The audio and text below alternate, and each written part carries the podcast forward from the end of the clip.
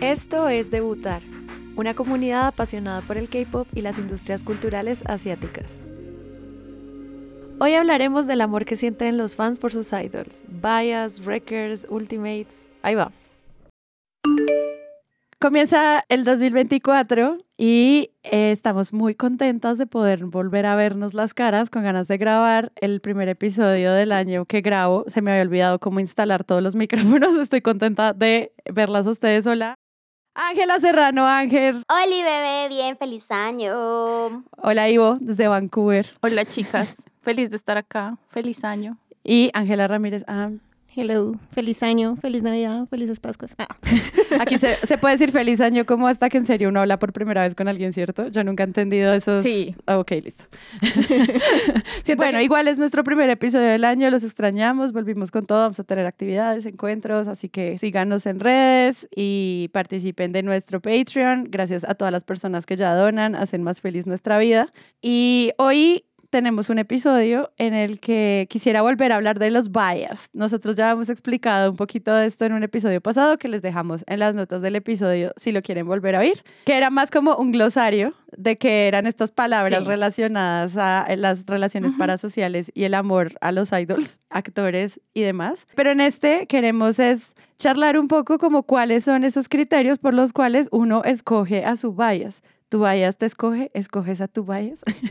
y es más personal. Hoy quería preguntarles a ustedes cómo encuentran eso, sobre todo porque al menos para mí es la base fundamental para garantizar que esta industria funcione. Esto no sería tan gigantesco si no se fomentara tanto amarlos como de maneras profundas y sinceras. Entonces, ya que siento que es la base de que esta cosa sea multimillonaria y mantenga el PIB de un país, hablemos de sus amorcillos. Quiero agregar que también ha sido una discusión, o digamos, ha sido un tema que hemos visto mucho en nuestra comunidad de Discord, porque es una de las primeras preguntas que uno hace cuando uno conoce a, a otro K-pop stan o a otro K-pop fan y es como, ah, ¿qué grupos te gustan? ¿Y quién es Sí, bias? Es como de esas preguntas Pregunta vitales, básica. esenciales. Yo no, no me imagino como el mundo del, el mundo de, no sé, ustedes, del emo. Como, ay, ¿te gusta el emo? ¿Cuál es tu bias? O sea, como que, como que siento que esto le pertenece a ese gremio. Es como, no, es nuestro. Exactamente. Mi bias es Vic Fuentes. ¿Te gusta, disco- ¿Te gusta Discos Fuentes? Gerard Way es mi bias de My Chemical Romance.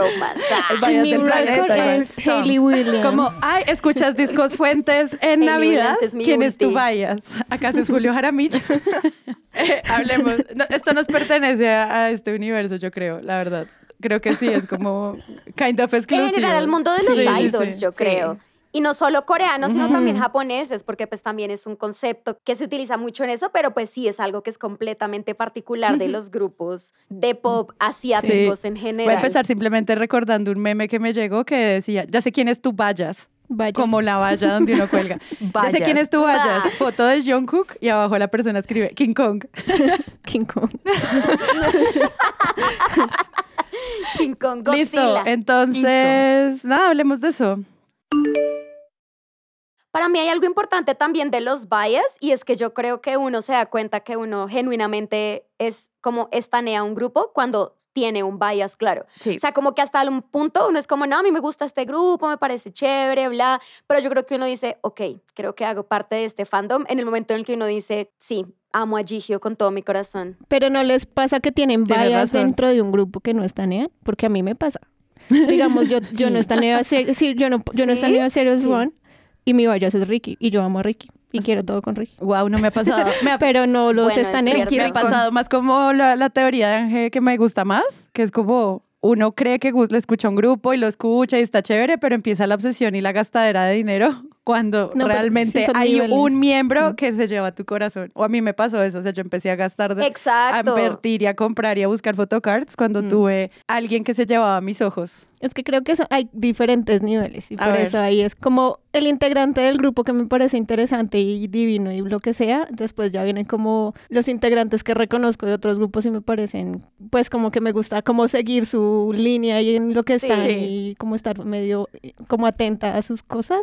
Y ya después vienen ya como la línea full de bias como que de verdad te interesan de los grupos que te gustan y ya está el bias record y después está el bias bias y después el ultimate. El ultimate, Ultimate bias Y el y ulti, ultimate lo que sea. De sí. nuevo, todas estas definiciones las pueden volver a explorar en nuestro episodio pasado y queremos es que ustedes vayan sacando un cuaderno y anotando bajo todos estos criterios si realmente su bias es su bias, que tal al final del episodio usted diga, "Ah, estado, hemos sido engañados por mi corazón. a mí me pasó. O también si encuentran un bias en un grupo que no pensaban que estanearan tanto y dijeran como, "Ah, Sí, la otra que Exacto. pasa muchas veces, hay gente que tiene un bias y en el momento en que ven el grupo en vivo, su bias cambia.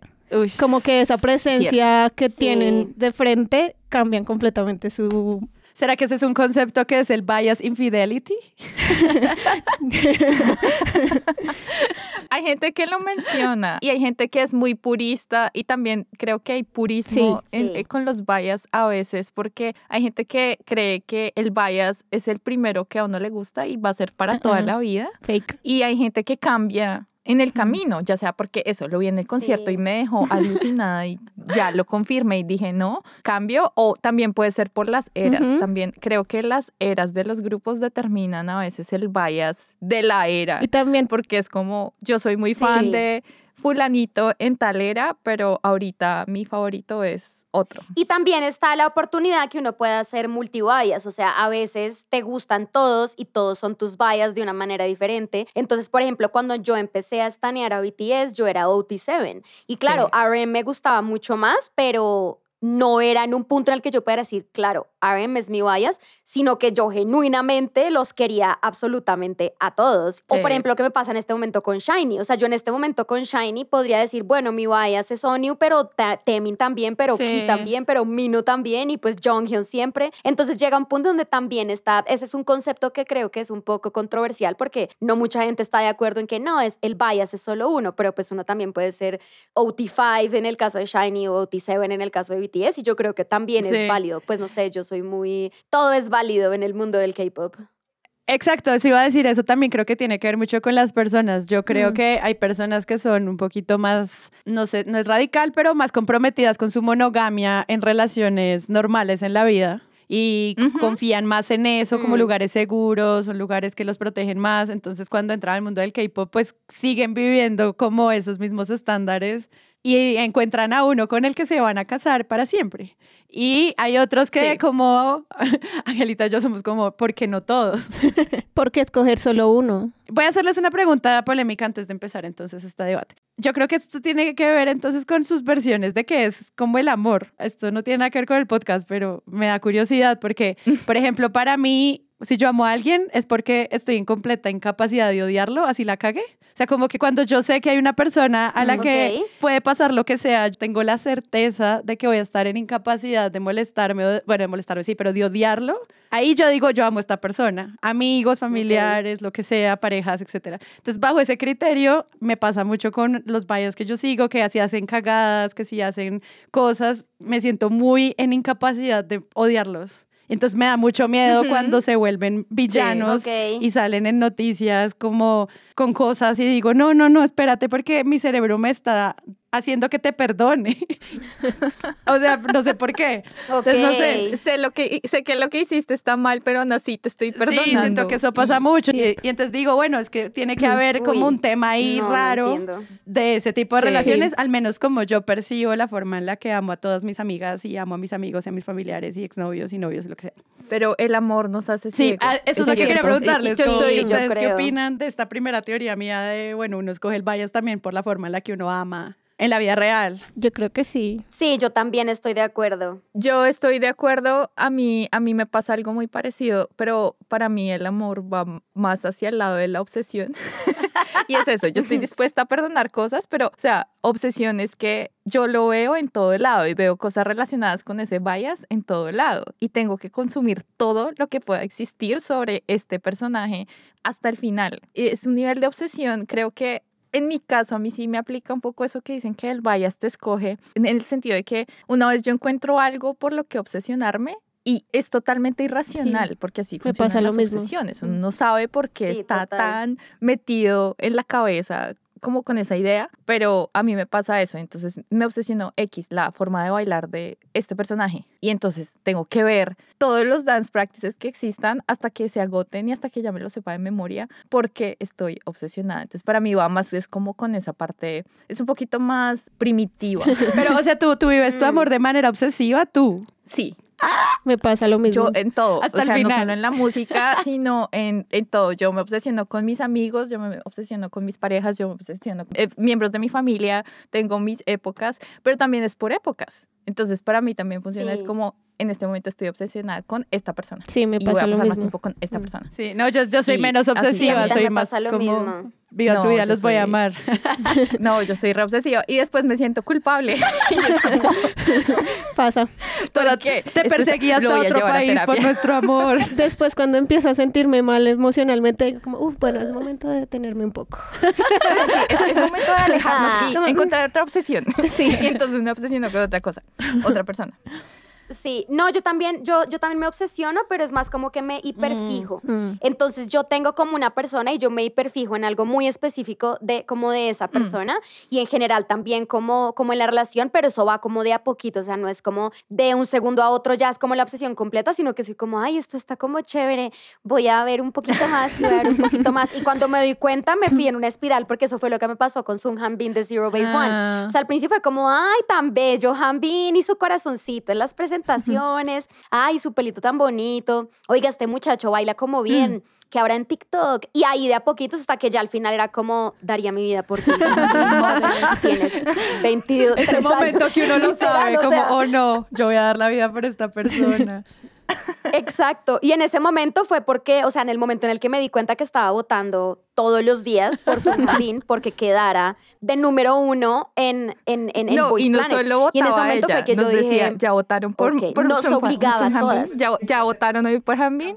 Y las primeras semanas yo era como, no, pues normal, o sea, solo es un show, estoy votando tranqui. Luego, un mes, dos meses, yo le decía a Mafe, tienes que venir a mi casa porque vamos a ver el capítulo de para ver a Hanbin. Esto de las votaciones, voy a hacer aquí un paréntesis para toda nuestra audiencia. Nosotros en nuestro servidor de Discord, junto a los donantes que pues participan de las actividades de debutar, tenemos una cosa que se llama el bias de la semana. Y se nos ocurrió Sí. precisamente porque uno siempre quiere, o cuando uno tiene un bias, uno quiere que todo el mundo vea a Mm. esta persona. Uno se la muestra, Y uno es como, como lo mira, mira lo que hizo, mira cómo canta, A mira cómo todo el baila, mira lo que, mira el chiste que hizo, mira el meme y hay gente que te mira como me, me sabe a caca tu proselitismo. Sí, como Y coge entonces, seriedad, por como uno siempre está promocionando a su bias, yo creo que eso es otra cosa. Cuando uno quiere hablar mucho de un idol, ahí hay una forma de detectar su bias. Es como, míralo, Sí. míralo, míralo, míralo, mírala, mírala, es hermosa, lo que sea. Cuando tienes stickers de esa persona en WhatsApp y se los mandas a todo el mundo, sepan o no de K-pop. Incluidos tus clientes. Sí, soy a los clientes, incluido clientes. Sí, Y sí, es sí. como, es que no hay otra forma de reaccionar, como así, o sea, esperas que te diga que te amo sin mandarte el corazón de en por favor. ¿Ustedes WhatsApp, o esperan sea, que yo tenga una conversación seria sin mandar stickers de Sanjua? O sea, que No, es, no es posible. Y entonces en el servidor lo que hacemos es que ponemos el bias de la semana, que siempre tiene como una categoría, o sea, o son online de un grupo, o ahorita vamos a sacar unos muy como que creemos que van a causar mucho furor, para que la gente vote y la gente en serio se toma muy en serio la campaña para que gane su bias favorito de esa categoría. Hemos tenido Guerra. campañas sangrientas, Guerra. la verdad. Guerra, compra de votos, esto es Sí. como transfugismo, o sea, todos los delitos electorales ocurren en el servidor. ¿Cuántos tamales les doy porque voten por Hanbin? O sea, literal. Y es como, entonces, bueno, volviendo al tema, a mí lo que me pasa es eso, o sea, yo me empiezo como a obsesionar, pero de a poquitos, y soy al principio, soy como, no, o sea, complete delusion, no, que va, o sea, pues me gusta, pero normal, cero Ujú. grave, o sea, el man ni siquiera ha sacado una sola canción, y luego a las cuatro semanas estoy como... Ya te sabes la coreografía, me metí? ya Sí, le averiguaste estoy la como, vida. ¿En qué me metí? Y eso me pasa también en la vida real, o sea, como que no es como que me encanten todos los manes del mundo, pero si hay un man es como de a poquito, así como, no, me da desconfianza, no, cero, ese man que me va a gustar. Tres semanas después, Es lo mejor, lo amo. amigas, estoy en problemas, ayúdenme, por favor, convénzanme de que esto no es así. Entonces les voy a preguntar, ¿qué es lo primero que ustedes ven cuando dicen, yo creo que este idol me gusta más que como artista? O sea, me gusta como vayas. ¿Qué es lo primero que ustedes se fijan o que se acuerden? Lo que me pasa a mí cuando recién empecé como a elegir quién me gustaba cada grupo fue chistoso porque a mí primero siempre me gusta uno integrante. Como que el primer integrante que más me llamó la atención, como en los videos y como en la personalidad, y eso digo, como, ah, bueno, sí, ese es mi bias. Lo que pasa es que cuando empieza a correr el tiempo y yo empiezo a consumir más cosas, ahí las cosas empiezan a cambiar. Pero ¿qué es eso que primero te llama la atención cuando Digamos, tú lo dices, que primero veo "Uf, es me como- fijé en sus pómulos?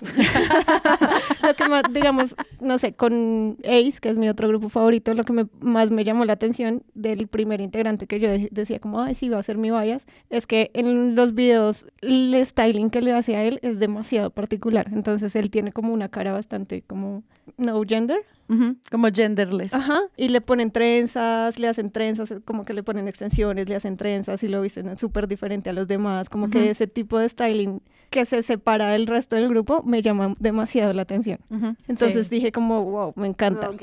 Pero ya después de que empecé como a consumir más cosas del grupo, ahí es cuando yo digo, puro, a, a mí me pasa mucho de que yo no escojo mi bias, mi bias me escoge a mí. Ajá. Porque cuando empiezo a consumir más cosas es como que esa otra persona empieza como a, a decir como, "Mm, hola, aquí estoy, ah, Te, te empieza a hacer lucecitas y, y tú muchas vas veces cambiando. es chistoso porque muchas veces era el miembro que menos, al que menos le ponía atención. Y Sí. al final termina siendo mi Eso bias. pasa un montón. Entonces así me pasa a mí mucho. Nosotros habíamos hablado mucho de la línea de los visuals, que pues fue como que es un rol que tienen ciertos Sí. miembros de los grupos desde las primeras generaciones y que ya como que en las últimas eso se va, Mm. pues ya no se siente tanto porque en el fondo muchos miembros que de pronto no eran los visuals en el contrato empiezan a firmar con marcas, a ser Sí, embajadores sí. de, bueno, como que empiezan a ser visuals Marcas. todos, tienen obviamente a sus entrenadores, a sus estilistas, entonces son personas que empiezan a cumplir con muchos estándares de belleza de repente. Entonces, sí, yo sí veo grupos viejos y veo que obviamente uno ve que hay uno que es el más lindo. Mm. Y todavía pasa y, y me- ahorita que estoy como conociendo amigas nuevas que están entrando a este mundo gracias a este podcast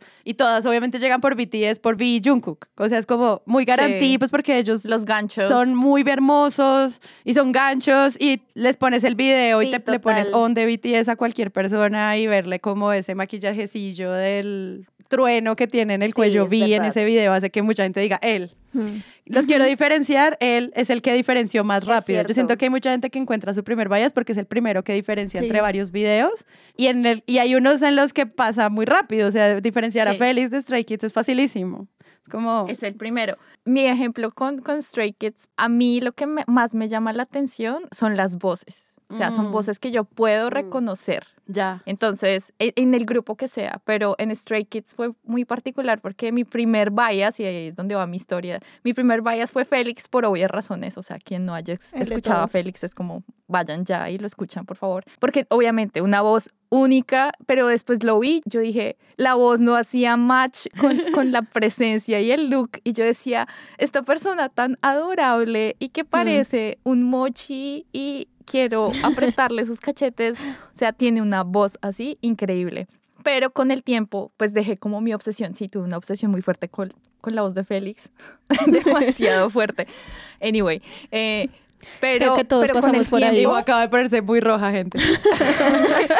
Igual y yo siento que todos pasamos por esa obsesión con Félix, güey. Sí, o sea, el que hasta mis roommates que no escuchan K-pop Sí, tienen una obsesión con Félix. Y entonces, ¿qué te pasó? con el tiempo, y yo es algo que otro patrón que he identificado, para mí casi todos mis bias están en la dance line. Y listo, Félix está en la dance line, pero mis ojos empezaron a desviarse hacia Hyunjin y Lino.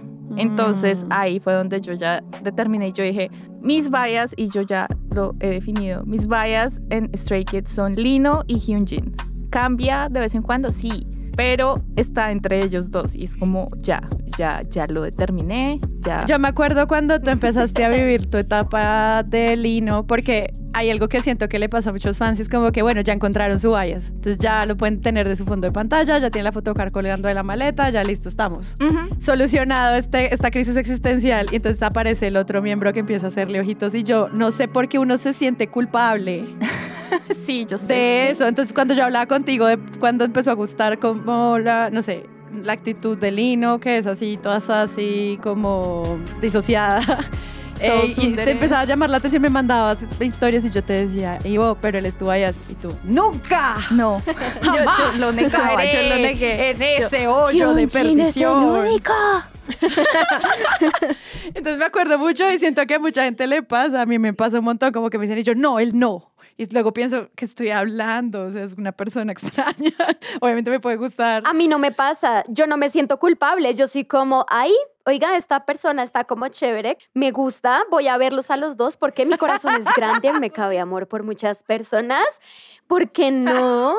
El poliamor. En cambio, yo sí soy una fastidiosa con la voz y con el talento. Entonces, yo busco es, bueno, ¿quién es el main singer? Entonces escucho la canción y el que empiece a hacer las vainas y las notas altas y todo eso, así como Ah, tú. Y ahí entonces empiezo a escuchar más y ahí es donde hay, siempre normalmente son las personas que tienen el solo y que no bailan tan chévere pero cantan increíble y entonces luego empiezo a buscar más como, bueno, ¿y qué más hacen? Entonces, por ejemplo, Jonghyun porque fue mi ulti, si estuviera en vida todavía lo sería, pero él está por encima del bien y del mal, porque vi como, uy, canta increíble, y luego, wow, el man también es DJ, oh my God, el man también produce, oh my God, el man compone y el man escribió esto, y es como, Dios mío, qué persona tan de radio y talentosa, te amo, eres musicalmente mi sueño. Exacto. Y luego fue como, oh, bueno, Temin también canta increíble. Pero bueno, no, Temin normal. Y luego, oh my God, pero miren cómo baila. Pero miren las canciones que hizo y miren la que escribió. Entonces ahí es donde yo me empiezo a ir. Es como,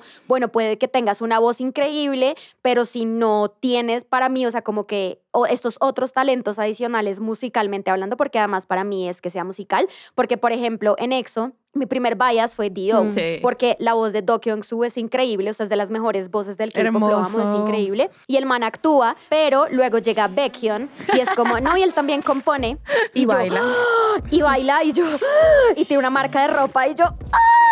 Baekhyun, te amo. Y entonces es pícaro. como que, ajá, entonces para mí como que la voz y luego La darme cultura cuenta de esos otros talentos musicales, ajá, y esos otros talentos musicales, que es lo mismo que también pasaba con RM. Ok, RM no es el que mejor canta, pero rapea increíble Mm. y el mal parido pelado compone el de una 40% de, manera. las, Sí. voz- de, de la- de las canciones de BTS y aparte de todo es, es el líder y fue el productor de un montón de canciones al comienzo con P-Dog y es siempre que había una canción mía favorita de BTS yo miraba en los créditos y RM estaba ahí y yo ¡Ah! Dios mío Rap Monster te amo Ah, entonces así es como yo escojo a los biases y yo soy ride or die o sea para mí es muy difícil que me cambie el bias pero si me cambia el bias no me pongo brava porque es como "Oh, pero es que miren este también tiene estos otros multitalentos musicales Subí que los me encantan y me hacen muy feliz. Sí, como que subí los estándares, pero como, como yo voy de a poquitos enamorándome de ellos, cuando ya estoy en el fondo, estoy en el fondo del mar, no hay quien me saque de Claro, ahí, a menos sí. que hagan alguna estupidez como pasó con... Jonghyun de Highlight, que era uno de mis biases, hasta que fue como, no, él estaba en el grupo donde mandaban videos de chicas inconscientes en WhatsApp y fue como, ah, Ah, bueno. ya no te puedes estar Pero me encanta eso que dices, mal. como me gustan los que son muy trabajadores, o sea, te salió un bias vago y tú Sí. chao. Exacto, es como, como, ay, cantas muy bonito, pero no haces nada más con tu vida, solamente cantas y eres lindo y es como, mm, Dejaste de bye. estudiar y dejaste de innovar en, en tu arte. Exacto. Y entonces físicamente para mí es lo de menos. A mí me pasa con los bias que yo escojo que casi siempre veo mucho sus realities y como la vida diaria que tienen y por alguna razón me causa mucha empatía los que les hacen más bullying. O sea, los que joden más, a los que se las tienen súper montada. Y yo soy como, ¿por qué? El que más sufre. El que más sufre en su proceso también. Ven acá, chiquito.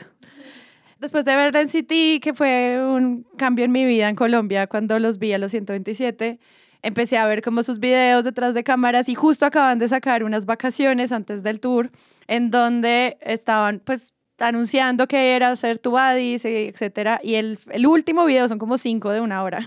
Eh, hay un momento en el que están todos como en una pijamada, se emborrachan y Kim Do-yeon dice, yo estoy cansado y no sé si quiero la música o no, yo estoy pasando por una crisis. Se dan cuenta de que, que el man está frágil y ese momento pasó como la frase y yo fui, Ujú. ¿qué? Enamorada. Rompiste en llanto. Entonces empecé a buscar, yo dije, ¿cómo así que tú odias la música? O no, bueno, no, la música no te está llamando si se supone que es la voz más bonita que tiene ahorita para mí. Es una voz Mm. muy preciosa que tiene eh, NCT en todos los, pues, los miembros. Y empecé a ver todos sus videos donde él está como cuidándolos mucho, pero siendo como el, el, el idol al que más joden. Yo al, al comienzo sentí que eso pasaba así, luego seguí viendo más videos y me di cuenta que es que él también es insoportable, pero al mismo tiempo como que eso me hacía sentir una empatía muy grande con su figura que luego hizo que me pareciera muy guapo. Mm. Pero pasó mucho después. O sea, yo inicié fue más quién es esta persona, como tan dulce. y- Fue una conexión emocional. Básicamente. Sí, como que tuve una conexión emocional, como que yo Mm. sentí que él estaba haciendo un llamado y que, que luego, a- dos meses después, sacó un álbum básicamente en honor a su voz, que es eh, Doye Young, y que es la subunidad, como donde está él con otros dos. Y yo decía, yo esta persona, no sé por qué me causa una necesidad tan grande de consumir su contenido. Ajá. Y todo era como, yo quiero ver que este man se está sanando. O sea, como Mm. que a mí me da mucha angustia que él se entrara en alguna depresión o algo así. Y cuando yo me daba cuenta que yo estaba lavando platos pensando en la angustia de un idol, fue como, ok, este es mi bias, mi ultimate. Porque los otros son hermosos. O sea, yo tengo un póster de Kai enmarcado en la sala de mi casa. Los amo, amo a Taeyong, amo a todos, pero es que a mí esta persona me causa mucha como empatía y no sé si es por también las vidas bulliadas que uno ha tenido, cosas así que uno dice, pucha, esto Claro. me da como muchas ganas de acompañarlo. Estaba sufriendo por él. Y luego le sacaron toda su línea del Gabbana y con eso me mataron. Fue como, pero me pasa mucho. Y no me ha cambiado, sigo ahí. O sea, durante todo el año y todo, él sigue estando en el top. Pero es siento que por eso, o sea, como de verlo. A mí me pasa algo Ser parecido quien es. en el sentido en que mis bias, o sea, como mi línea de ultimate bias en este momento, generalmente terminan siendo las personas con las que me siento como en calma, En calma, eso. como esas Sí. personas que me generan como Mm. tranquilidad de alguna manera, como que bueno, sí, en stage tienen una presencia increíble y Ujú. llaman demasiado la atención, que es lo que pasa con, no sé, Taeyeon, Songhwa, eh, San, que son demasiado atrayentes a la vista y que uno creería que la mayoría de las personas como que escogen, los escogen a ellos de vallas debido a esa presencia que tienen. Sí. Pero lo que me pasa a mí es que cuando empiezo a consumir más contenido y como que su personalidad sea una personalidad como calma y como tranquila y como de esos idols que si uno siente que le dan un abracito cada vez que uno está triste. Ajá. Eso me pasa mucho. Digamos, a mí me gusta mucho ver los lives de Taeyeon porque Taeyeon es un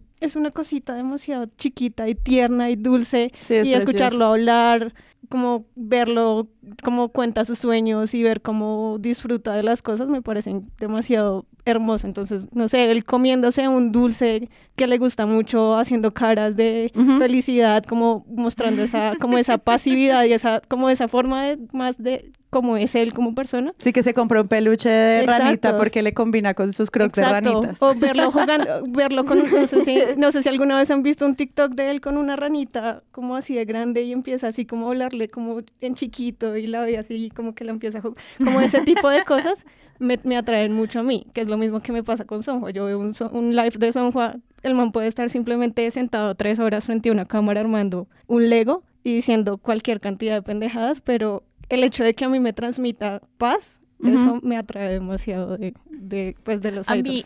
Sí, sí, sí. Oigan, esto es como una guía de para los hombres. Tienen que tomar notas de cuáles son los ¿Cómo hombres que nosotras queremos como nuestros novios slash maridos. O sea, literalmente estamos diciendo con quién, o sea, qué clase de hombre va a tener ¿Cuál nuestro es tu corazón. tipo ideal? Tienes que firmar con Dolce Gabbana primero. Segundo. No, igual las estoy escuchando y es como quitémosle el nombre de idol y es como alguien que me haga sentir tranquila, que yo sienta que tiene una personalidad que me haga sentir segura, Que yo una trabaje, persona que yo pueda admire. admirar, que trabaje, que tenga una personalidad abierta y que sea divertido y me haga, lo- me, lo me haga difícil admirarlo, que, que sienta que tengo que aprender de él, marica, y, y, o sea, como no, que sea vulnerable, que me haga sentir como, como, como que lo conozco, que quiero saber de su vida y quiero acompañarlo y apoyarlo en su vida. En el proceso de descubrimiento del bias de uno, creo que también uno, en ese proceso, cuando uno está como aprendiendo más de la persona y uno ve ya el lado personal, y es eso, lo que uno, que Mm. uno empieza a ver el lado personal de los sueños, las aspiraciones, lo que les cuesta, cuando los ve llorar, porque Sí. creo No, que no, un no. paso esencial, un paso esencial, creo, Rompe de uno como. Juan y para lograr esa conexión es ver ese, ese lado emocional, a veces Mm. es muy duro, Sí. y uno sufre con Mm. ellos, que fue lo que le pasó a, a Sarita y lo que le pasó a Anne. Creo que es esencial porque eso rompe o fortalece la relación de uno con el bias, o sea, Sí, y son las crisis. Y son las Claro. crisis de ellos, o sea, cuando uno está siguiéndolos, por ejemplo, no sé, uno los sigue de gira, pasó el año pasado con Stray Kids, yo apenas estaba como entrando en el fandom, pero ellos se enfermaron. Para mí eso fue terrible, porque hubo algo que no, Hyunjin no viajó con ellos, en- de un lugar a otro y no lo vieron en el aeropuerto y eso fue la angustia. Yo me angustié y yo dije, ¿por qué me estoy angustiando? ¿Qué está pasando? Sí, pasa. ¿Qué es esto? Mm. Y después él dijo, no, es que estoy muy cansado y me enfermé. Y yo, ay, pobrecito, ¿qué pasó? Y no sé qué. Y yo decía, no, por Dios, o sea, cuando en la Mm. vida me había yo preocupado tanto por esto. Entonces creo que ese, esa conexión emocional, pero también que uno ve mucho de uno en los bias Sí. eh, Mm. es cierto, porque uno, o sea, el lograr esa empatía es porque uno sabe qué es sentirse de X o Y manera. Y creo que acá yo metiendo mi cuestión astrológica, ah, eh, yo he Ah. encontrado, por ejemplo, que en mis vallas, casi todos son, por ejemplo, luna en Libra o resuenan con la luna en Libra porque yo soy luna en Libra. Entonces yo soy como, a veces cuando yo digo, me está gustando mucho tal miembro, voy y miro la luna y yo, ah, ah, ya lo entiendo. Tiene Me sentido. encanta. A mí me pasa lo mismo, pero con Gracias, los Pisces. por estos datos. Yo creo que la- el 50% de mis bias son Pisces. Eso que dices me parece súper lindo porque también como que parte de esa empatía hace que uno también, no se trata de explicar cosas tan profundas como lo que pasó con Moonbeam durante 2023, que. Pues como que vivir de cerca la muerte de un idol no significa solamente como tener la noticia y la empatía con la familia, que Sí. normalmente nos pasa con Ujú. muchísimas otras muertes de personas públicas, sino que en este caso uno sí está poniendo en juego su lugar de, sí, como de, de maneras de amar y de entrar en contacto con sus propias pasiones y sus propios placeres. O sea, también uno Sí. pone en juego eso. Entonces siento que eso hace Sí. que cambie mucho la forma en la que uno se preocupa por estas personas, porque también hace parte de las preocupaciones que uno está teniendo. Incluso cosas un poco menos graves como lo de Moonbeam, como digamos lo que está pasando con Taeyeon ahorita y su paso al servicio militar. claro. Eso para mí ha sido muy duro Claro. porque verlo a él, él, o sea, se le nota, se le ve en la Mm. cara que él no se quiere ir. sí, total. Y verlo en, los últimos, en las últimas presentaciones que ha tenido, en los últimos conciertos, la forma en la que está actuando, los primeros tres conciertos en los que estuvo, que Se en todos lloró y en todos estaba como. Ya casi me tengo Sí. que ir, odio esto, los voy a extrañar, por favor no se olviden de mí, como ver ese tipo de cosas y saber cómo esa persona no pertenece a un servicio militar, su sueño y su vida hasta, hasta Sí. crear y hacer música y hacer lo que ama. Obviamente como verlo tan mal, ese tipo de cosas también le pegan a uno súper duro y uno cree como no, pues es que igual no es que le vaya a pasar nada malo, el man simplemente va a hacer una vida diferente a la que ha hecho durante todos estos años y de pronto va a descansar un montón, pero al mismo tiempo es muy difícil para uno no sentirse como conmovido con la forma en la que ellos están sintiendo. Taeyeon hizo como un live, Un live como el 13 de- como el 12, 13 de, de enero, hablando sobre el álbum que está haciendo antes de irse. O Ay, sea, en este momento él está haciendo su siguiente solo project y está explicando cómo sus 20 le han cambiado tanto la vida y cómo piensa él enfrentar sus 30 y lo que viene de acá en adelante Ajá. y como todo eso lo está tratando de reflejar en su álbum y en las cosas que está haciendo antes de irse. Entonces todo ese tipo de cosas es como, Claro, y eso No te toca porque esto. tú también estás Exacto. lidiando con tus 30. O sea, es que es- por eso digo como que te toca mucho de maneras muy privadas, que se reflejan. Y eso también es culpa de ellos porque lo publican, publican demasiadas cosas. O sea, yo no estoy así Pues es empapelada con otro. Pero claro, me sale el documental de, de todos estos episodios preciosos de BTS en Disney, donde uno está con ellos como en esta última gira y los acompaña. Yo, el último capítulo lloré mucho, spoiler, van a llorar si no lo han visto, precisamente porque encuentran esos puntos de conexión con esas preguntas que tenemos los adultos que estamos en mid 30 Y a mí eso me pareció como muy revelador, porque yo decía, es- tienen como muy clara esa transparencia emocional, que de nuevo pues siempre está relacionada. en el hecho de que mucha gente cree que ellos tienen una vida perfecta porque son famosos y porque los quiere un montón de gente y bla y dar, pues cuando ellos se sinceran y empiezan a hablar lo difícil que ha sido, pues como que también eso le pega a uno porque uno dice como, "Mm, verga, o sea, no solamente yo tengo una vida duro, sino incluso la gente que yo creo que vive una vida O sea, increíble. este planeta está perdido. Es como, y escucharlos hablar de eso como que también genera una empatía, como porque igual uno en algún punto de su vida se ha sentido de la misma manera, como no al mismo nivel y no por las mismas cosas, pero uno también se ha sentido mal, uno también ha creído que no sirve para lo que hace, uno también ha, ha creído que sus sueños se van a romper en cualquier momento, como todo ese tipo de cosas. Y como ver que ellos también lidian con esas vainas, como que también le pegan a uno. Y, pues ahí está, como empieza uno como a sentir ciertos niveles de empatía por unas personas más que por otras y pues yo creo que eso al final del día es lo que hace que uno escoja pues verdaderamente el bias, más allá de cómo se vea o cómo cante o bla, bla, bla, sino cómo te sientes tú en ese tipo de situaciones con la persona, porque uno no reacciona de la misma manera. Y es también lo que hemos hablado en otros capítulos y es como romper esa cuarta pared que es tan peligroso, que hay una, hay una línea muy fina entre yo empatizo con esta persona y es mi bias y lo amo y me encanta y otra parte es como no, es que yo lo conozco y generar esta relación parasocial, pues porque ellos obviamente están poniendo todo esto afuera para que nosotras conozcamos esas partes de ellos y cuando ellos se vuelven más vulnerables, pues nos están dando mucho más espacio a nosotras para conectarnos con ellos de otra manera, que no es solamente como, ah, si es este el man que me gusta y que escucho, sino que nos da también más pie a nosotros para pegarnos y para conocerlos más y para sentirnos mucho más cercanos a Sí. ellos que en otras circunstancias. Mm, Entonces sí. es como lo que hemos hablado mucho, pues como en este podcast, y es como esa línea tan delgada y que puede ser tan peligrosa de, Mm. de hasta dónde yo me voy a involucrar con esta persona y a veces este tipo de contenidos Sí. pues hace que sea más complicado incluso para muchas personas de pronto que son más nuevas en el K-pop, Sí. pues a nosotras porque ya pasamos por ahí y ya estuvimos en el hueco Cierto. de llorar y estar tristes y que nuestra vida literal se impacte de verdad por esto y poder empezar a separarlo. Mm. Define que ya hemos, define que ya salimos, define, ya salimos. Define Pues salir. yo, pues yo creo que ya estamos más mentalmente sí. No, sí, estables sí, sí, sí, de eso que Ángela estaba mencionando, creo que un momento definitivo para toda fan y para poner a prueba también el bias de uno es cuando se van al servicio militar. Sí. Sí, total. Dolor. Porque una vez tú vives la ida al Dolor. servicio militar de uno de tus bias, tú confirmas ese amor infinito del que estábamos hablando, Sí, esa total. empatía infinita, pero tú también ves, y quiero verlo ya desde el lado más positivo, la admiración que sientes por ellos y lo increíble que es ver a una persona crecer frente a tus ojos y digo crecer Exacto. en todo el sentido, como persona, como ser humano, como artista, porque es eso, o sea, es alguien a quien tú sigues durante años y tú puedes decir como este momento fue definitivo para esta persona por X o Y razón y uno ve esos momentos en los idols a los que uno apoya. Para mí, Temin fue una persona cuando Sí. se fue al servicio militar y es otra totalmente distinta y lo amo aún más y ese amor se reconfirmó y se recontraconfirmó una vez lo volvimos a ver. Entonces creo que son momentos, ¿no? Que hay que vivir, son momentos que todo fan tiene que vivir. Obviamente uno no le desea a nadie que su vaya se vaya al servicio militar es de lo no, y sobre peor. todo no pasa con los grupos femeninos. Sí. Eso también le pone unas preguntas como muy fuertes a los chicos, porque cuando yo hablo con ellos que tienen vallas en grupos femeninos, también ellos hacen preguntas distintas sobre sus propias masculinidades Claro. también, y Sí. sobre las mujeres que les gustan, y sobre el tipo de chica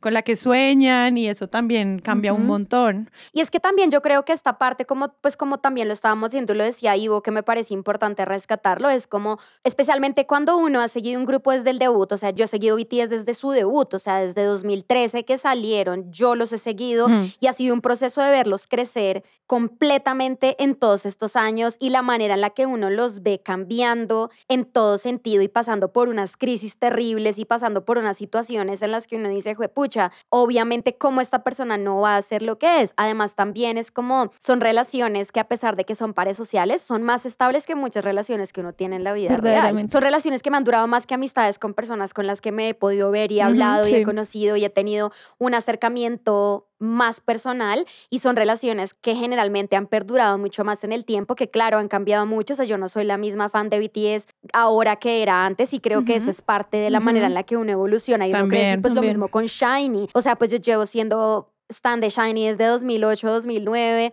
y es como fue pucha, es la manera en la que uno también los ve a ellos soltarse y la parte del servicio militar es muy importante y a mí personalmente me emociona. Obviamente hay una parte que es triste porque es como, ay, no voy a volver a ver música de ellos, pero yo siento que yo tengo una relación muy diferente con el servicio militar porque a mí no me pone tan triste, para mí es como un break tanto para ellos como para mí de permitirme a mí crecer y dejarlos a ellos crecer y darnos también como un espacio necesario para que cuando ellos regresen yo pueda decir como qué persona soy ahora, todavía me siento conectada con lo que ellos son y también Sí. para permitirme la Sí. oportunidad de ver, oigan, ustedes todavía son personas después del servicio militar con quienes yo me quiero relacionar para socialmente y es como a mí me gusta ese break porque es claro, es triste porque no sé de tu vida durante mucho tiempo, pero creo que esa desconexión de, bueno, no voy a saber de ti durante dos años, todo bien, no importa, y luego vas a regresar y es como permitirme a mí también reencontrarme con esa persona, así Mm, como, sí. no sé, cuando uno deja de ver a- a- al amigo del colegio y luego se lo encuentra y es como,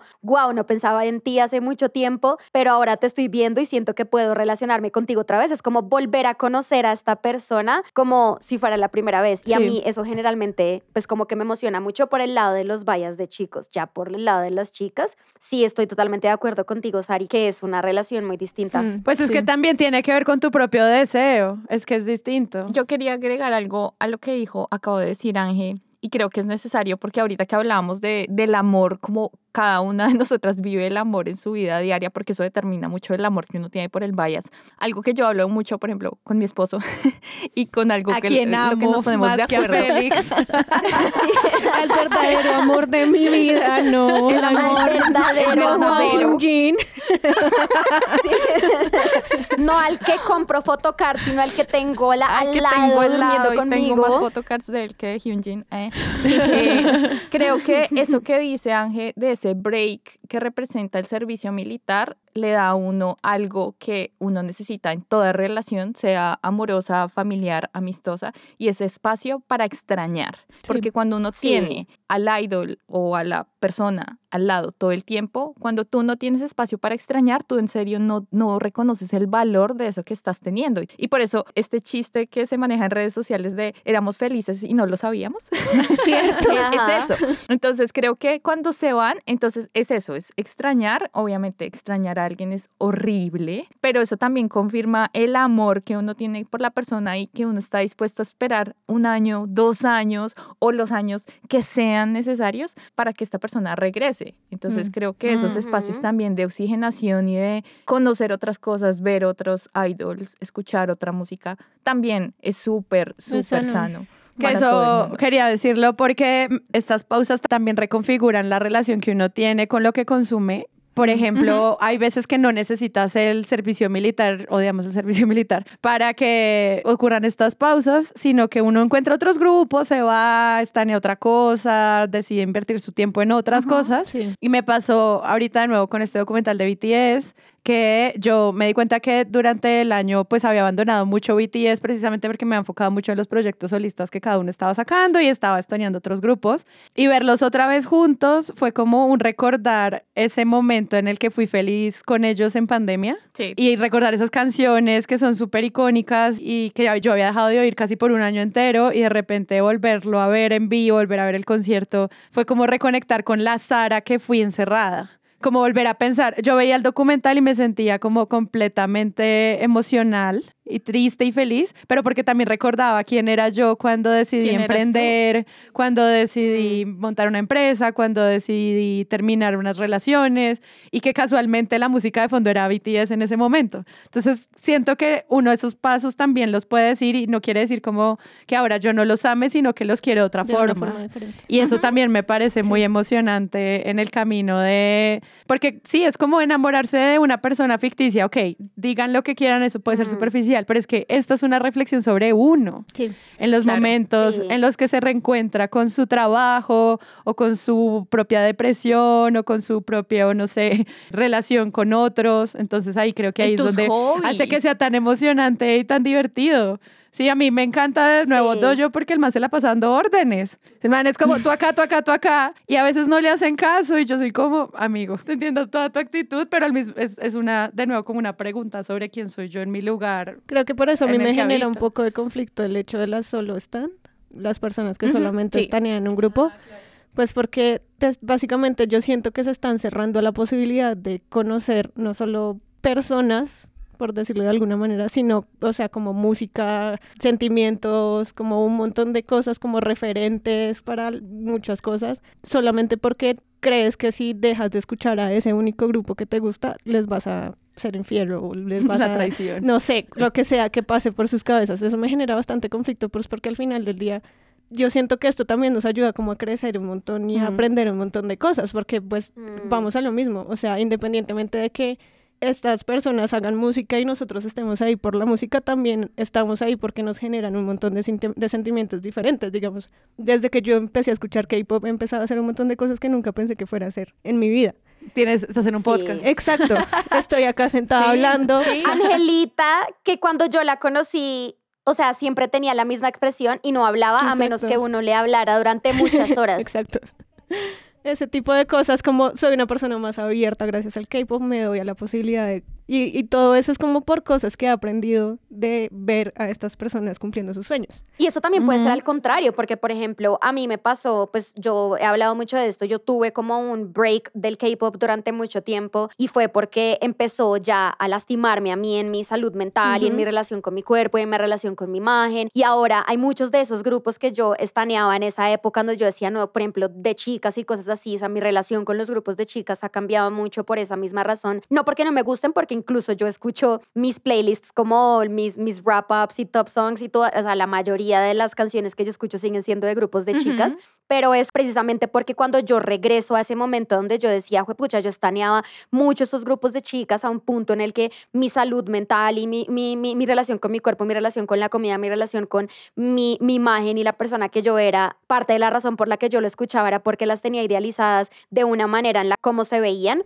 Sí. porque yo quería verme así, e incluso Sí. también con grupos de chicos era así, era como muchas veces yo me relacionaba con esos grupos, era como, ah, estos son los manes con quien yo quisiera estar, pero nunca me van a poner atención, y ese era como, como mi racional, entonces yo creo que parte de eso también es crecer y darse cuenta como, oiga, mi manera de relacionarme con el K-pop o con este grupo o con este bias o con este artista no era genuinamente de, oiga, me encanta esta persona, sino desde el, por ejemplo, desde la envidia, que yo siento que también Mm, es una también vaina muy pasa. Sí, importante que claro. incluso le pasa a veces a los Sí. solo stands, que es como 100%. se Sí. puede generar mucha envidia, que es como, pucha, esta persona porque es así, y ya no es solamente una idealización, sino una idealización desde la envidia de yo porque no puedo ser así, y entonces me obsesiono con esta persona porque yo quiero y no puedo, pues por muchas razones del universo, comenzando porque, no sé, yo no soy coreana y ellos sí, muchas razones en el universo, y es como que la- en el Porque punto en el nací en yo Colombia. también Menos mal, Exacto, marica, porque nací en Colombia, o porque no canto tan chévere, o porque no bailo así, no sé, lo que sea. Y es como que la manera de relacionarse también con los grupos cambia de una manera importante en el punto en el que escucho a esos artistas o miro a esos biases que tenía en ese momento y soy como, fue pucha, ya yo no me siento identificada con esto y gracias por lo que fuiste Sí. en ese momento de mi vida, pero ya en este momento no. Y digamos, hablando de bias de grupos de chicas, esa es una de mis situaciones, como que yo, para mí es muy raro elegir un bias de grupos de chicas porque para mí siempre va a tener como ese matiz de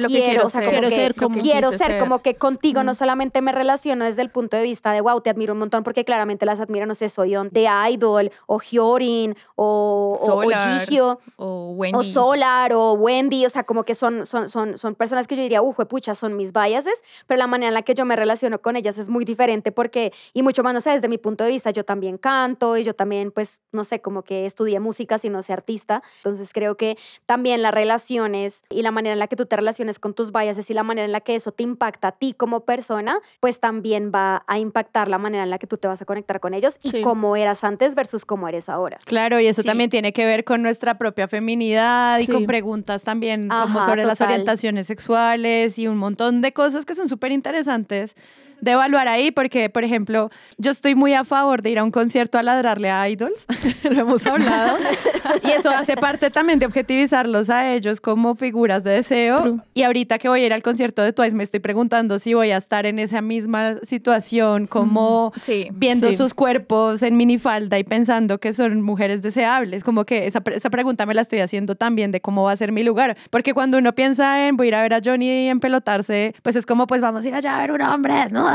Sí, como que no Soy heterosexual. y- pero al mismo tiempo es como, ¿por qué para este lado sí para el otro no me siento tan cómoda? Pues ahí son como esas dudas, porque yo Mm, obviamente sí. quiero tener una, un bias de Twice que me haga sentir lo que me hace sentir muchos bias que son hombres. Sí. O sea, quiero ir a llorar en ese concierto. O sea, Mm. voy a pagar un tiquete de avión y lo que más espero es que valga la pena en rela- mi relación emocional con el concierto, no solo con el show. Pues porque pues, para ir a conciertos, pues, Claro. acá hay muchos. Pero digo, como, como que esa es otra pregunta que, que me hago constantemente al respecto de por qué no me siento así con los grupos de chicas. Y estaría Ajá. chévere, chicos que nos Mm. oyen, que nos cuenten su experiencia también al respecto de ustedes con Sí. los grupos de chicos, o sea, como en su misma postura, porque yo sé que a ustedes ya les gustan las chicas mucho, pero como cuál es ese lugar con, con- ver como estas idealizaciones de miles de mujeres gritándoles a ideales de hombres, eso como también puede ponerte inseguro frente a tu propia Obvio. masculinidad, ¿no? Es como, pucha, ¿uno Claro. ¿cómo va a pelear contra esto? Yo quería agregar a lo que estaba diciendo Ángel de, de los grupos de chicas, porque a mí me pasa, digamos, lo contrario en el sentido de que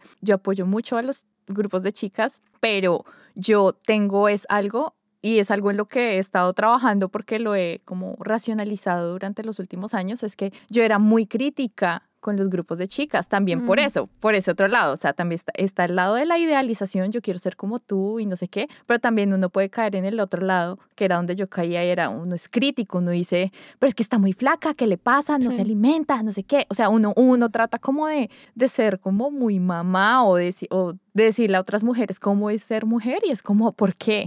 ¿Por qué ¿Verdad? estoy haciendo esto y por qué estoy cayendo? O sea, sé que ella no es mi amiga y sé que no, no se lo puedo decir en la cara, pero aún así lo estoy pensando y lo estoy compartiendo con otro grupo de, de personas. Entonces también cómo me estoy relacionando con el resto de mujeres alrededor mío Mm.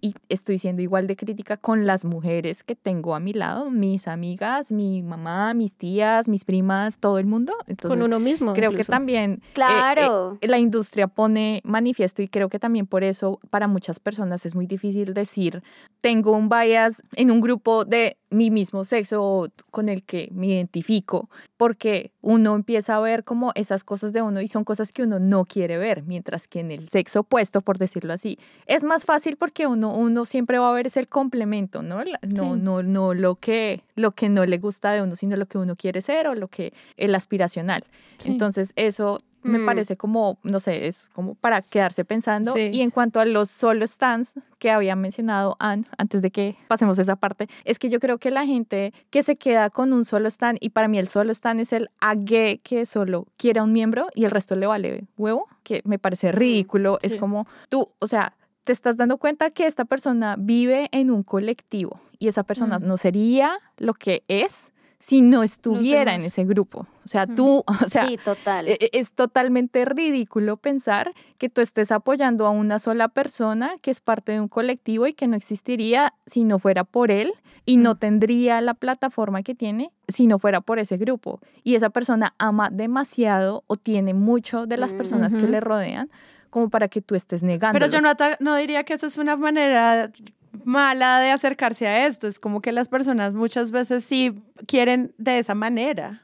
Yo no lo Pues yo creo como que que, es algo que falle. No, porque a ti te gusta una Sí. persona que hace algo y me gusta esta persona para siempre y ya. O sea, Pero tampoco que- creo que hay que decirle al, al tan solo es que eres una eres un mogol, que no tienes creatividad. Siento que lo conflictivo está cuando empiezas a dejarle, a restarle importancia a lo demás. Como a los Ah, demás. es como que es eso. o sea, este, el problema no no, sé, es... Sí. Jungkook es increíble, no entiendo qué hace con BTS. ¿sabes? Sí, Ah, ya. Cuando ya O sea, empieza a ser ¿qué una es situación eso? más tóxica y dejar de reconocer que el logro que demás. hay existe porque es un grupo completo, no solamente porque él es lo que es. O sea, eso es lo que me pasa a mí con Zero Base One. A mí me gusta Zero Base One por Han Bin. Es la única razón por la que a mí me gusta Zero Base One y me gustan mucho sus canciones, pero yo considero que yo soy fan solo de Han Bin dentro de Zero Base One. Y me gusta la música y los voy a apoyar, pero yo jamás voy a decir como, ¿qué hace Han Bin con Zero Base One? Él está por encima de todos esos otros. Es que estos no sirven para nada. El único que sirve es Han Bin. Y eso es lo que pasa con los solo stands. Sí. Es que el problema es que ellas dicen como, ay, ¿qué hace Jungkook con BTS? Es que BTS no, no le aporta nada a Jungkook, es que él solamente, o sea, por, No porque ser que hay todos gente estos están tratando eso, de colgarse. Sí. ¿Qué? Y lo No. dicen, es como, ay, es que el BTS está colgando de, de, de la fama de Jungkook, yo no sé qué, y es que repetimos el mismo discurso, pero cambia el nombre, por Suga, RM, con lo que sea. Pues pucha, tú tienes que entender que parte de lo que a ti te gusta de esa persona es que hace parte de ese grupo. Esta persona que a ti te gusta no sería lo mismo si esa persona no estuviera en ese grupo y no hiciera parte de ese grupo. Claro, llega un punto que después de los 10 años que lleva BTS, pues la manera en la que ellos se relacionen con su arte, pues ellos también ya se volvieron artistas independientes que tienen Mm. sus trabajos en solitario, que tienen sus vidas y que tienen su propio fanbase y que se han realmente cultivado como artistas en solitario, pero los primeros siete años, ocho años de la vida de BTS, todos ellos eran BTS y puntos. Entonces, eso es lo que, lo, lo que decimos cuando decimos que las solo Solo stands stands. pueden ser muy problemáticas. Otra actitud que podríamos señalar como que no, puede, no es tan buena, que puede ser tóxica, es cuando también al amar profundamente a o este ser eh, idol, le impidas que se relacione con otros, como que tiene una pareja y Ah, es como prohibido. Yo siento que ahí ya estamos cruzando la línea de lo que no está bien. Sí. Es- Sí. Eso ya no. No. entra al ético, no lo estamos protegiendo porque precisamente uno quiere a estos seres por lo que son, incluidas sus parejas, su familia y sus grupos y sus miembros, etcétera. Y si se supone que queremos que sean felices, porque queremos que no Ajá. estén con Y eso o sea, sí, hace parte de su felicidad, ¿por qué limitarlos, sí. mal? Exactamente. O sea, yo los voy a seguir chipeando con todo el mundo. O sea, yo, yo quiero que se casen, tengan hijos, o sea, que sean Sí. felices en la forma en la que ellos mismos lo desean. Sino porque yo lo admire y sea Sí, una sí, persona importante para mí, significa que vaya a estar conmigo o algo por el estilo. Es como, tenemos vidas completamente diferentes. Y yo creo que esto también se relaciona mucho con lo que decía Ivo de los grupos de chicas. Creo que parte que es muy triggering es que yo me identifico mucho con las cosas y a los estándares a los que las ponen a ellas, porque son los mismos estándares a los que los ponen a nosotras, solamente que a ellas es mucho más exagerado Mm. y es mucho más fuerte. Entonces, con ellas yo veo esa presión a ser flacas todo el tiempo que tenemos todas las mujeres, a ser lindas todo el tiempo, A a siempre estar bien puestecitas, sonreír todo el tiempo, a estar siempre perfectas, sin grimas de, pie, de, de los pies a la cabeza. Uno nunca las ve sin maquillaje, nunca las ve mal arregladas. Vayan ellas a salir sin pestañas postizas porque, puta, eso es dispatch. O di algo que, que no resuene con la gente o Sí. expresa tu opinión y que o sea una opinión triggering para los demás. Oh, por Dios. Ajá, que no sea, di, di que no quieres tener hijos y entonces ya el mundo se te va por encima. Di que no te quieres casar, pero si dices que te quieres casar, igual estás loca. O sea, como que básicamente como que también Hay las otra barra para como- medir a las mujeres idols. Exacto. Exacto, que es mucho más pesada que la de los chicos. Obviamente los chicos tienen sus propios struggles, que nosotras ya lo hemos hablado, pero con las chicas para mí es más triggering porque yo he vivido eso y yo he estado ahí.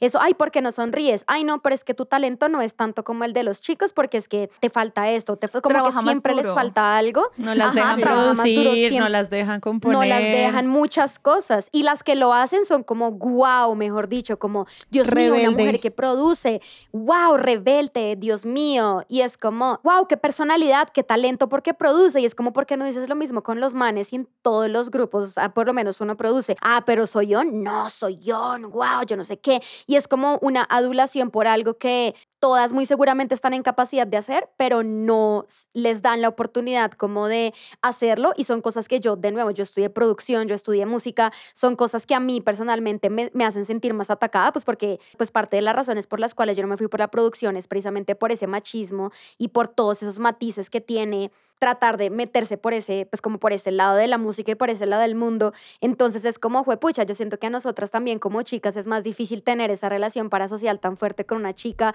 o como decía Ivo, como ser más protective o ser incluso más críticas y eso hace que para nosotras sea mucho más difícil como no sentirnos atacadas o no sentirlo como un problema mucho más personal. no. Como, claro, con los chicos ellos también sufren porque los pueden hacer un montón de ejercicio y claro, a nosotras nos encanta verlos así, súper musculosos y todo. Todo lo que eso implica para ellos eh, de nutrición, de ejercicio en su vida, pues son cosas que los hombres van a entender mucho más porque son los estándares a los que ellos están eh, sujetos, no Sometidos. nosotras. En No cambio, a nosotras estamos sujetas a los de las chicas. No existe el concepto como de vayas amigo. Eso no existe, no lo podemos inventar. Porque a mí me pasa mucho que, Sí. que yo quiero, Quiero ser la mejor amiga quiero de ser la mejor amiga de esta persona. Como quiero ser la mejor amiga de Temin, quiero ser la O sea, mejor amiga de yo, quiero ser la mejor amiga de Jihyo. Ese concepto no existe porque uno también tiene esos sistemas de empatía que tú estás diciendo, Mm. que, que no son Claro. solamente como hacia la pasión romántica, sino también a que uno dice, esta persona y yo la pasaríamos demasiado bien juntos, o sea, Sí. Y yo. Yo quiero ser, Sí. quiero ser la mejor amiga Bueno, de Johnny, pues, weón. No sé si existe oficialmente, pero pues acuñémoslo a nuestro nadie bias nunca. friend. Johnny es muy chistoso, weón. Yo me amigo. reiría mucho viendo a Johnny hacer estupideces todos los días, weón, obviamente. Yo quiero ser la mejor amiga de Ki. O sea, imagínense Exacto, ir salir de compras a con comprar Ki. ropa con Ki. Chanbin y yo nos la pasaríamos mejor dicho, o sea, yo quiero ser amiga de él y ir al, gim- al gimnasio con él y después ir a comer y que no nos importe nada. Sí, el Ultimate Bestie. Sí. Bueno, les voy a hacer el, el quiz rápido. Ya hemos explicado en el otro episodio, pero bueno, hay un concepto que de todos los bias que uno tiene en los polyfandom está el Ultimate. Solo digan el nombre. Yes. Ultimate Bias, Ivo. Temin. Ush. Comienza el debate. ¿va? Cuando ella me dijo, yo quedé bastante impactada porque yo no pensé sé que por qué siempre él. creí que era alguien en, en EXO. No sé por qué. Eh, Es que Temin fue antes que EXO. Pues obviamente, o sea, Baekhyun, o sea, Baekhyun está muy alto en el panteón, pero es que Temin. Sí. Ultimate Bias, Ángel. Mi ultimate bias, bueno, pues Jonghyun siempre va a ser mi ultimate bias, pero No, no, no, si Ultimate. Ultimate. Uno solo. Ultimate. Ultimate, el uno solo es que ya está. No, pero uno bueno. solo. Es que esos son los debates que uno vive cada día cuando se está bañando. Es como, pero. ¿cómo los voy a acomodar? ¿Cómo, ¿Cómo me piden que escoja entre esto? O sea, me encanta que llevamos Imposible. tres horas hablando de que lo que vale realmente la pena es el sentido de curiosidad y tener muchos, pero no, no solo uno. Mi marido. Es que es. Bueno, no, yo creo que entonces mi ultimate sí sería Baekhyun. Porque ese hombre canta increíble, no puedo. Él es o tan sea, preciosito porque... Ultimate Bias. Taeyong, tápate los oídos. Park Sung-hwa. Yo no entiendo a la gente que se siente mal por tener muchos. Y luego, perdón. Perdóname. ¿Y tú, Sari? Eh, no, yo sigo con Doyo, que además me pasa con él un problema y es que acaba de, o sea, está llevando a cabo una campaña de promoción con McDonald's y Starbucks, que es bien sabido, son grandes empresas que están participando en el conflicto Israel-Palestina, que es Sí. un tema Sí. importante de la geopolítica mundial. Y a mí me da mucha angustia cuando ellos firman contratos así, porque en el fondo no es como que entonces uno dice, este bias tomó una posición política porque abiertamente no lo ha No. dicho, pero al mismo tiempo a mí sí me hace preguntas co- como de la incoherencia de las conversaciones que tengo en mi vida diaria política. Y de nuevo, vuelvo a lo que dije al comienzo. Yo lo perdoné ahí de una. Fue como que mis amigos de Yakarta me escribían como, ay, pero ¿por qué pones cosas de él? Ahorita estamos haciéndole un boicot. Y yo decía, pero es que yo no entiendo si él al mismo tiempo le está dando plata a fundaciones de nutrición. Igual es que, también se le sale un poco de las manos. porque por un lado sí lo ataco y por el otro lo protejo. Y de todas estas preguntas de coherencia me parece que los K-pop stands la- no las hacemos. Como, Igual yo siento que eso también se sale un poco de las manos veces porque sí. puede que no haya sido decisión de él. No, si obviamente su no es empresa decisión le de dijo, él, o sea, a firmar con estos grupos, tienes que firmar con ellos y ya, Obviamente el man no, no dijo Pues, un día, uy, qué delicia, voy a subir una foto con una Big Mac, porque además qué marca tan asquerosa que es McDonald's es fea. O sea, cuando es Dolce Gabbana, muy nos amamos todo porque la ropa es muy linda y lo que sea, pero sí me pone en duda y aún así sigue ahí en el Pues es que lo que yo creo es que ahí también hay que tener en cuenta que muchas de esas cosas ni siquiera son decisiones de No, ellos. para nada. O sea, la la empresa. empresa. dice como, oiga, hice un contrato con Starbucks. Tienes Sí. que poner un vaso de Starbucks en tu live. Exacto. Es como, ok, pues, ¿qué hago? ¿Sabes? Es como, no es como si tuvieran opción. Obviamente, su trabajo en muchos día. casos, a menos que sean ellos los que estén diciendo, no sé, como Eric Nam, que si salen a Exacto. defender blatantly las cosas que son indefendibles o que salen a hacer y decir cosas malucas, ahí es donde uno dice, oye, ¿qué, Ahí qué te sí, está pasando? exacto. Porque eso sí es tu opinión, esto sí eres tú. Cuando es como, fue puta, hace seis meses me tomé estas fotos para una campaña con McDonald's o hace siete meses firmamos este contrato con. Starbucks y cada mes tengo que hacer un post, pues yo no puedo a partir de mañana decir, oigan, ya no hago esto porque tengo un contrato y tengo una multa de un millón de dólares donde la llegué a romper. Claro, como que uno como- puede decir, ellos podrían hacerlo, pero hemos hablado tanto de los contratos tan difíciles que tienen estos idols, que también es como poner a prueba como unos sistemas muy grandes, pero si no le quita el hecho de que a mí me haga hacerme estas preguntas. Eh, bueno, eh, Ángel, Ángel, Wrecker. Ese que te hace ojitos, pero que yo siento que el wrecker, perdón, voy a meterme en la definición, tiene algo de este, este sentimiento de culpa, como que uno dice, ay, estoy pensando mucho en ti, no debería. Porque en los vallas uno es como abiertamente con su amor, llevándolo hasta el final de los tiempos, con el wrecker uno es como, pero ¿por qué? Pues es que a mí nunca me da culpa ninguno, pero mi wrecker es Temin. Pues, Sí. wrecker, porque es como es mi otro bias, solamente que, pero no yo. me, no me hace sentir culpa, solamente que yo literalmente, Temin saca algo y es como, bueno, todos mis otros bias eh, quedan en pausa. Este momento es solo para Temin. No. Y luego es como, bueno, Baekhyun volvió, bueno, Temin te hablo después, hola Baekhyun, y ya, pero es como que yo no me siento culpable por eso. Yo siento más que el record es el otro. No es como el que te hace ojitos, sino es directamente el otro. El otro. Es el otro, sí. Eso que o sea, también fue, a mí me parece, voy a usar este adjetivo, violento, porque uno compra ese álbum y son photocards de sus calzoncillos. O sea, es que ya es como un límite, ¿sí? Como que hay unas cosas que se cruzan. Y que si a uno no le gusta a Temini es que la fotocarta es un primer plano de sus labios babositos de una paleta. Mm. Pu- Guay. Lo amo. Lo amo. ¿Había necesidad? O sea, no no, puedo. lo agradezco, claro que sí. Me encanta porque Ángel y yo te- los tenemos invertidos porque para mí mi breaker sería Beckian. Beckian. O sea, Claro. Ah, hace muy cualquier bien. cosa y yo soy ya ahí, ahí, como, como un perrito feliz que están a Literal. punto de sacar al parque. Así soy yo, yo soy así con Beckian. Yo, a mí me encanta Sí. Beckham por sus canciones y ahorita que lo vi en la final de League of Legends cantando una canción para el juego y presentándose en vivo. Es increíble. Yo me sentía como, pero no era, esta es otra sensación de vallas que es como mamá orgullosa. Como, no sé cómo es ese, como ultimate child. Era como, él lo hizo Ultimate bien. Baby. Ultimate baby. Total. Yo creo Ultimate que mi baby. Ultimate Baby sí puede ser Beckion. Estoy súper orgullosa de lo que logró y creo que Ultimate Baby también podría ser para mí, Temi, porque estoy como muy bien, chiquito. Todo lo que estás haciendo está excelente. Para mí, mi Ultimate Baby es, es Hyunjin. Para, o sea, sí, sí.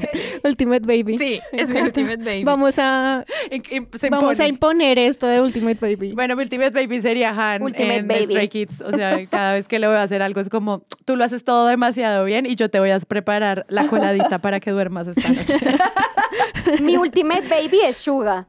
Porque yo lo vi en sus, en sus etapas de depresión en. BTS durante el comienzo y que ahora sea todo no me importa y voy a fumar y voy a hacer lo que se me da la gana. Y estoy como, sí, bebé, dale, tú puedes, yo te apoyo, aquí estoy para ti, mi amor, te apoyo en todo. Ultimate baby, estoy orgullosa de ti. Bueno, digamos que, digamos que en ese orden de ideas, mi Ultimate Baby sería Taeyong. Sí, y ah, bueno, ahora tengo muchos que quiero cuidar como madre, maldita sea. Oh, de una nueva categoría me propone una Esa nueva soy, yo, tabla de esa soy Excel. yo con los de Rice, con Booming the Rice, que Son es el baby. chiquito. Sí. Lo quiero cuidar. Como quiero- Subin de pat, pat, TXT, pat, es un pat ultimate baby para nosotras las, las señoras. Sí, es verdad. Mi récord es Santiago, San, obviamente. San, El pero otro. ese es el otro, ok. El otro. Fuerte, fuerte, importante. Ultimate bestie. Mi ultimate bestie es Ki. Él es el ultimate bestie del planeta. O sea, yo creo que una persona Sí, que no quiera ser Sí, amiga de Ki sí, no. merece como conversar al respecto de su lugar en el mundo. Sí, total. O sea, es como... mm. Mi ultimate, es que mi ultimate bestie está entre dos, está entre Bang Chan y Changbin. Uy, tú la pasarías demasiado bien con, con Banchan, con tú la pasarías demasiado. Otro ultimate bestie para mí sería J-Hope. Sí, Mm. pero con O sea, toda. Y J-Hope.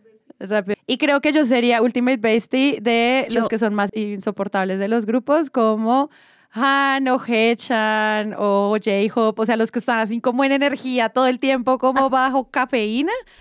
Esa Hyper. gente seríamos Los- sí, Ultimate Besties, sí. haríamos muchas Los actividades. Ah, ya sé quién. El gold, la Line Retriever. Yo también, o sea... Kevin y Jacob de The Voice. Quiero ser de- amiga Uy, de ellos dos. Sí, Mm. Jimin de NCT Dream. Es como Sí. esta gente que hay que quitarle las pilas porque No, está demasiado intensa. Imagínense Yo uno sé. sentarse a Kevin a, a pensar en la hamburguesa es un sándwich o el sándwich es una hamburguesa. ¿Tú quisieras tener esos debates? Como Obviamente. tenemos uno o dos traseros. Exacto. Son Obvio, conversaciones o muy sea, importantes. ¿Es el perro caliente un sándwich? importantes. Sí, ¿Es, ¿Es la Oreo un sándwich? Les voy a pedir una tarea para todos los que nos están oyendo y ustedes también. Mm. Y es que a veces uno igual tiene como un tipo físicamente, como que hay veces que tiene vallas que es como, marica, se parece mucho al Ultimate Vaya, se parece mucho al Ultimate Bestie, al Ultimate Baby.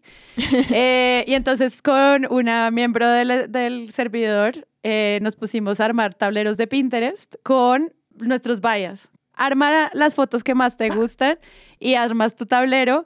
Y entonces yo le mandé el mío y ella me mandó el de ella y era evidente que teníamos un tipo físico, o sea, Mm. como se parecían mucho, hombres y mujeres, era como, tenían un, un tipo, como todos usaban ropa parecida Sí. o tenían el mismo color de pelo. o los Entonces, quisiera, Total. quisiera preguntarles si ustedes tienen un tipo, háganlo el ejercicio a ver si les sale y nos mandan sus tableros porque quiero saber sus gustos. Ok.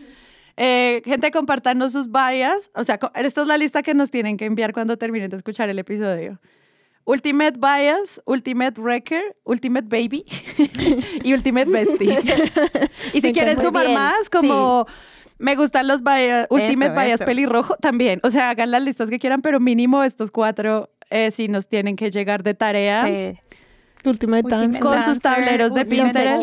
Y se Sí. reactiva este año, obviamente, el Bias de la Semana para que entren, participen y voten por su Bias de la Semana, que no es solamente entrar a decir cuál es, sino que todo eso pues tiene actividades. O sea, cada vez que hay un Bias de la Semana, pues compartimos los mejores memes de ese Bias, las mejores pintas, las mejores canciones, las mejores coreografías, o sea, lo que sea que haga ese Bias.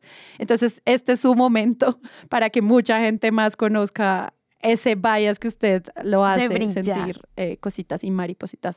Proselitismo máximo. Todo fraude el electoral es válido. Todo fraude. O sea, miren, acá pueden vender tamales por votos, pueden enviar lo que quieran. Cambiar photocards por votos. Mejor dicho, regalar álbumes. Exacto, pueden, pueden poner a sus pap, pues sí, pueden poner a su familia a comprar el Patreon solamente para, Para votar. Esto acá se vale, se vale todo en este sándwich de salchicha. O sea, un perro O caliente. sea, o sea que el perro caliente sí es un sándwich. ¿Ven? Obvio, amiga, yo estoy de acuerdo. Son conversaciones Sí, muy lo es. importantes.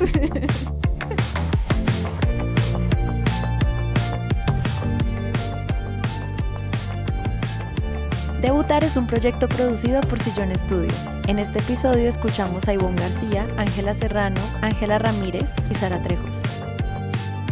La edición es de Paula Villán y Sara Trejos. La investigación es de Zulma Monsalve. Todas las referencias las encontrarán en las notas del episodio. La dirección de arte es de Miel Conejo. La coordinación de donantes es de Jennifer Abaunza. Los invitamos a unirse a todas las actividades exclusivas para Patreon en patreon.com slash debutar podcast. Síganos en Instagram en arroba podcast debutar. Y nos vemos en la comunidad de Discord. Chao.